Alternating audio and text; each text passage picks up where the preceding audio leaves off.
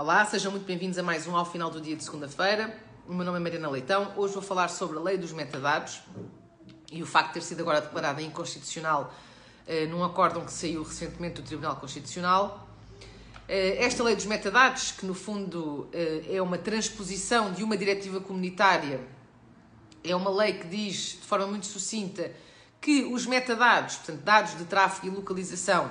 de todas as comunicações eletrónicas, de todos os meios de comunicação eletrónica, de todas as pessoas, têm de ser guardados pelo período de um ano e podem ser acedidos caso o juiz autorize eh, para efeitos de investigação criminal ou no âmbito do combate à criminalidade.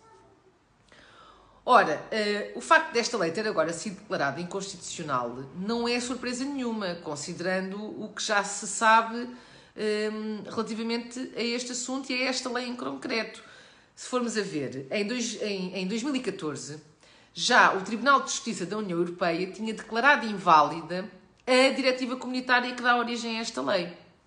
E, e, e declarou inválida porque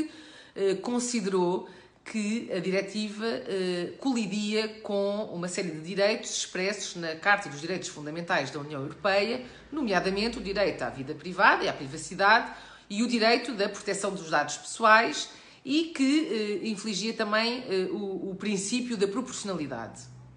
Depois, em 2017, a própria Comissão Nacional de Proteção de Dados aqui em Portugal eh, disse que eh, iria deixar de aplicar a lei porque eh, considerava incompatível com a Carta dos Direitos Fundamentais da União Europeia e com a própria Constituição da República Portuguesa.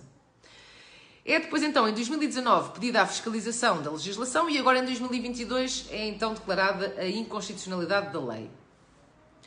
Ora, o facto é que esta inconstitucionalidade tem efeitos retroativos, o que significa que as provas eh, no âmbito da investigação criminal,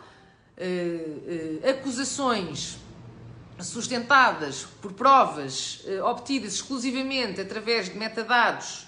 ao abrigo desta lei, podem vir a ser declaradas nulas. O que é, obviamente, uma situação gravíssima, considerando que muitos crimes podem ficar por punir e muitos criminosos podem ficar por punir. Mas é também extremamente grave já se saber desde 2014 que a diretiva original foi declarada inválida e não se ter feito nada, não se ter tido uma única iniciativa para alterar esta lei. Para pelo menos eh, se propor e se discutir as alterações eh, necessárias para que esta lei estivesse em conformidade com uh, e, e, que respeitasse os princípios constantes na Carta dos Direitos Fundamentais da União Europeia e da própria Constituição da República Portuguesa. Houve inúmeros juristas e juízes a, a, a fazerem pareceres técnicos sobre esta lei, uh, a dizer exatamente, uh, a falar exatamente desta questão de, de, de já se saber que esta lei colidia com uma série de princípios e de direitos consagrados das pessoas e que, portanto, era preciso alterá-la para que, de facto, elas estivessem em conformidade. E por isso é inacreditável como é que se passam estes anos todos e ninguém tem uma iniciativa que seja para propor uma alteração que seja a esta lei de forma a pô-la, eh, de alguma forma, eh, eh, compatível com os direitos de, cada um de nós. Por isso, sim, é muito grave a consequência de, desta situação, de ser declarada inconstitucional, mas mais grave ainda é já se saber que isto era quase inevitável e não se ter feito nada para evitar que chegássemos a este desfecho. Portanto, assim é possível vermos de facto como é que vai o estado da nossa justiça e como é que vai o estado da nossa democracia, quando desde 2014 que tínhamos a informação toda e nada foi feito.